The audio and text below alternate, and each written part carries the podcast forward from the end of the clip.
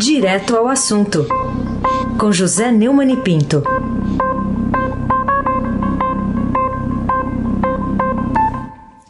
Oi, Neumani, bom dia. Bom dia, Raíssa Abac, Carolina Ercolim, Bárbara Guerra. Bom dia. Almirante Nelson e o seu pedalinho. Antônio Vanderlei, bom dia. Clã Bonfim, Emanuel, Alice Isadora. E bom dia, melhor ouvinte, ouvinte da Rádio Eldorado, 107,3 FM. Raíssa Abac, o craque com notícia quente na ponta da linha. É isso aí, aquela pergunta que você costuma fazer aqui, a gente também, cadê o Queiroz? Interrogação. Hoje tem a resposta, ele está agora num camburão da Polícia Civil, indo de Atibaia, vindo de Atibaia para São Paulo. Qual a relevância dessa novidade aí para o cenário político, que já não está calmo, né, Neumann? É, você viu que eu falei na ponta da linha, né? Na ponta da linha é uma expressão favorita do senhor Jair Bolsonaro. Ele agora tem uma, uma preocupação a mais, né? O Fabrício Queiroz preso no momento em que ele está sofrendo assim a maior pressão pelas bobagens que ele mesmo faz, né? O, o Fabrício Queiroz, é o ex-sargento da PM do Rio, é, mais uma ligação da família Bolsonaro com a PM, com as milícias que nascem da PM do Rio, e é um ex-assessor do primogênito do Jair Bolsonaro, hoje senador, é, ele foi assessor na Assembleia Legislativa do Rio de Janeiro, foi preso em Atibaia, em São Paulo, e de acordo com o Ministério Público de São Paulo, estava no imóvel do advogado Frederico Assé. Uma figurinha carimbada no noticiário policial da família Bolsonaro. É o advogado de todos os Bolsonaros e mais um vínculo aqui do Fabrício com a família. É, segundo a notícia que acaba de entrar no, na manchete da capa da, da, do portal é, do Estadão, ele deve ser levado para o Rio de Janeiro ainda é, hoje. A TV Globo noticiou a prisão, a informação foi confirmada pelo Estadão. Os mandados de busca e apreensão foram expedidos pela Justiça do Rio e a prisão feita numa operação da Polícia Civil e do Ministério Público de São Paulo. Ele é investigado, ele foi descoberto pelo COAF em dezembro de 2018 é, e desde então vem sendo investigado num suposto esquema de rachadinha na Assembleia do Rio sei que nunca tenha ido depois, né? Essa notícia do, do COAF revelando suas movimentações atípicas, atípicas foi dada no Estadão. Ainda é, o, com o Bolsonaro o presidente eleito, mas ainda não impostado. Né? Os, os, os promotores apontam indícios de uma organização criminosa montada no Flávio para desviar dinheiro dos salários dos funcionários, chamada rachadinha. O dinheiro teria sido lavado por meio da compra e venda de pelo menos 19 imóveis no Rio de Janeiro. Essa notícia é de uma relevância extraordinária, porque todas as últimas sandices de Bolsonaro são reações a ameaças da polícia e da justiça a apoiadores próximos, principalmente os três filhos políticos, 01, 02 e 03. Carolina Ercolim. Aliás, a pergunta é, né? Atibaia é de direita ou de esquerda? e agora quem é que entra no rol dos perseguidos é, da, do, do, gabinete do ódio controlado pelo 02, é, Carlos Bolsonaro. Aliás, essa, essa notícia ela acaba é, ratificando a difícil semana que está enfrentando o presidente Bolsonaro, já que ontem também a gente teve a maioria do Supremo validando o inquérito das fake news 8 a 0, né? Queria saber o seu entendimento sobre essa decisão. Essa decisão é outra bomba. Né? É, é, é foi 9 a 1 porque o ministro Marco Aurélio Mello é, não votou com a simples é, com a não, o não recebimento. Ele votou é, contra o habeas corpus, mas achando que ele devia ter sido discutido. E o outro voto que foi faltando foi o, o Alexandre de Moraes, que é o, o relator e o presidente lá do inquérito, né? dirige um inquérito e que se declarou impedido. Né? Ah, ah, agora, o que é que aconteceu para que o, Supremo mudasse dos 6 a 5 da norma para o, o, o 9 a 1, né, no caso, aí depois 8 a 0 na, na, na questão dos atos. Talvez fosse bom a gente ouvir, apesar do tempo mais curto, uma sonora do ministro Alexandre de Moraes mostrando a ênfase é, que fez o, construiu essa unanimidade no Supremo. O Almirante Nelson nos permitiu. Que estuprem e matem as filhas dos ordinários ministros do Supremo Tribunal Federal. Fecha aspas. Em nenhum lugar do mundo isso é liberdade de expressão. Isso é bandidagem. Isso é criminalidade.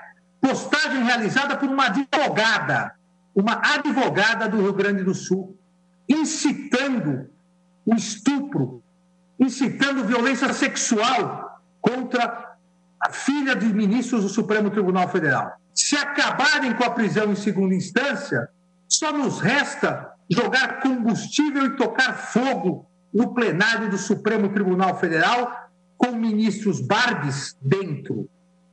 Aonde está aqui a liberdade de expressão?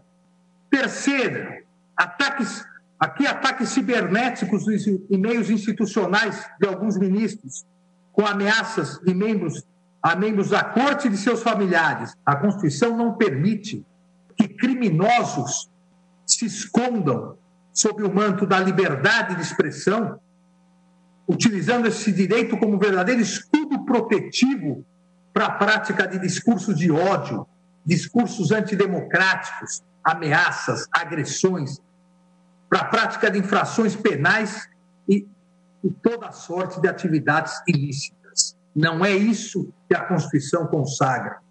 Liberdade de expressão não é liberdade de agressão. Liberdade de expressão não é liberdade de destruição da democracia, das instituições e da honra alheia. Perfeito, concordo plenamente, por incrível que pareça, com o ministro Alexandre de Moraes. E sigamos, né? Aí se abaque, o craque. Bom, Neumann, outro assunto ainda na, tem a ver com essas reações aí dessas últimas horas do presidente Bolsonaro. O Estadão destaca também, né? Bolsonaro usa o povo como escudo contra o STF. É, qual é a ideia que, para você, o presidente tem de povo, para recorrer sempre a, a, ele, ao povo, na hora que se sente acuado e aceitar para aceitar limites constitucionais que são rotineiros em qualquer democracia que se preze? É o populismo, isso aí que é o famoso populismo, e é o fascismo fascismo, o nazismo, o chavismo, todas as ditaduras se apoiam sempre num povo fictício. Só que o povo do Bolsonaro hoje se resume a 17. Os 300 pelo Brasil da Winter são, na verdade, 17. Ele fez um discurso na posse do Fábio Faria, lá no Ministério das Comunicações, dizendo que não são as instituições que dizem o que o povo deve fazer. É o povo que diz o que as instituições devem fazer. O povo já disse, é a Constituição. Ah, dessa posse, eu destaco o bom discurso do novo ministro, surpreendendo por abordar temas do que o Bolsonaro não gosta. Ele disse que é hora de um armistício patriótico e eu concordo com ele. Vou prestar atenção nesse fato. Gostei do discurso dele. Carolina Ercolim, tintim por tintim. É... Neumani, que aspecto você acha, você chama a atenção para o artigo dessa semana da Rosângela Bittar no Estadão, que chama A Batalha Mascarada? A Batalha Mascarada é uma sugestão de leitura minha no, no portal do Estadão. É um, como sempre, um texto brilhante da Rosângela Bittar, fazendo uma, é, dando uma opinião relevante a respeito do vexame que é a, a ocupação do governo do Bolsonaro é, por 3 mil militares, criando uma cisão dentro da, das Forças Armadas. Eu gostaria até de ter lido aqui uns três é, parágrafos, mas vou deixar para depois porque eu aconselho que leia, porque o nosso tempo se esvaiu com a mudança é, causada pela notícia da prisão do Fabrício. Aí se abaque o craque.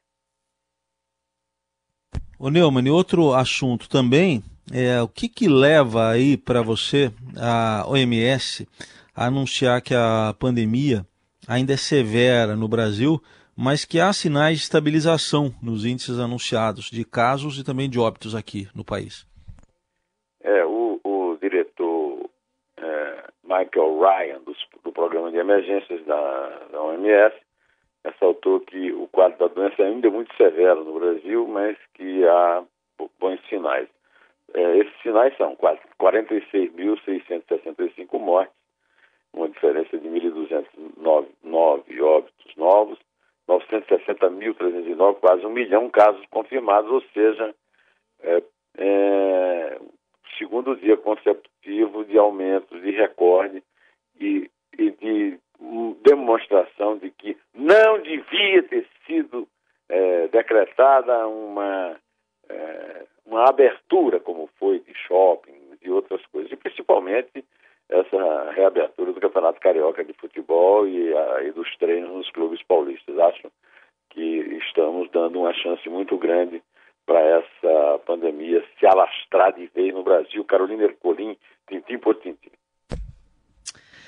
Neumani, ainda para a gente tratar aqui, é, além de tudo isso, tem a pressão para que o, o, o, ministro da Educação, Abraham Weintraub, saia do governo e o Bolsonaro tinha tudo para gravar um vídeo hoje para anunciar essa demissão. Como é que deve ficar agora? Oh, Carolina, me desculpe, Carolina. Não é Abraham Weintraub, Carolina, é Abraham Vai Tarde, Carolina. Ah, entendi. É Vai Tarde. Ô, Carolina, como é que você como é que o, o nosso amigo é, Raíssa hum. Abac não não estava com essa com esse trocadilho assim na ponta não, da ó, eu, dessa eu, vez quem eu tem um trocadilho outro. sou eu hein eu que tenho um trocadilho dessa vez é é é assim ó Abram vai trouble eu, eu tenho outro também viu Neumani é? eu tenho outro também viu é. que é uma coisa que ele precisa fazer lá precisaria fazer no ministério vai trabalhar Vai trabalhar não, essa coisa eu preferi lá no Palácio do Planalto, viu? No principal é? gabinete, tá? Bom, Sim. de qualquer maneira, o STF 9 a 1 mantém o Weintraub no inquérito das fake news. O, já vai tarde. É, é, impressionante o prestígio que essa que aquela besta lá de, da, da Virgínia tem, porque agora dizem que o secretário nacional de alfabetização, Carlos Nadalim, é o mais cotado para assumir a, a, o ministério que o Bolsonaro criou, hein? é o Ministério da Falta de Educação, o Ministério do Fim da Educação, o Ministério da Destruição da Educação, no momento em que o Brasil precisa de educação, inclusive para é, tentar é, subir do fundo do poço que, no qual despencamos por causa da pandemia e da indiferença do presidente da República e do governo federal com aquele ministro da Saúde é, negacionista, e completamente analfabeto até em geografia. Pois é, mas é, pelo menos tivemos uma notícia alentadora no meio de um monte de notícia ruim, é, que é essa prisão do Fábio Queiroz, depois de ter passado aqui é, dois anos e meio, é, é não, um ano e meio, é, reclamando do, dele não ter nem depor lá no Ministério. Agora, agora ele vai depor na polícia, dentro, lá na cela, talvez, né? É isso aí, pode contar, Carolina, oh. Só um detalhe, esse é o nome da operação aqui, viu? Operação Anjo.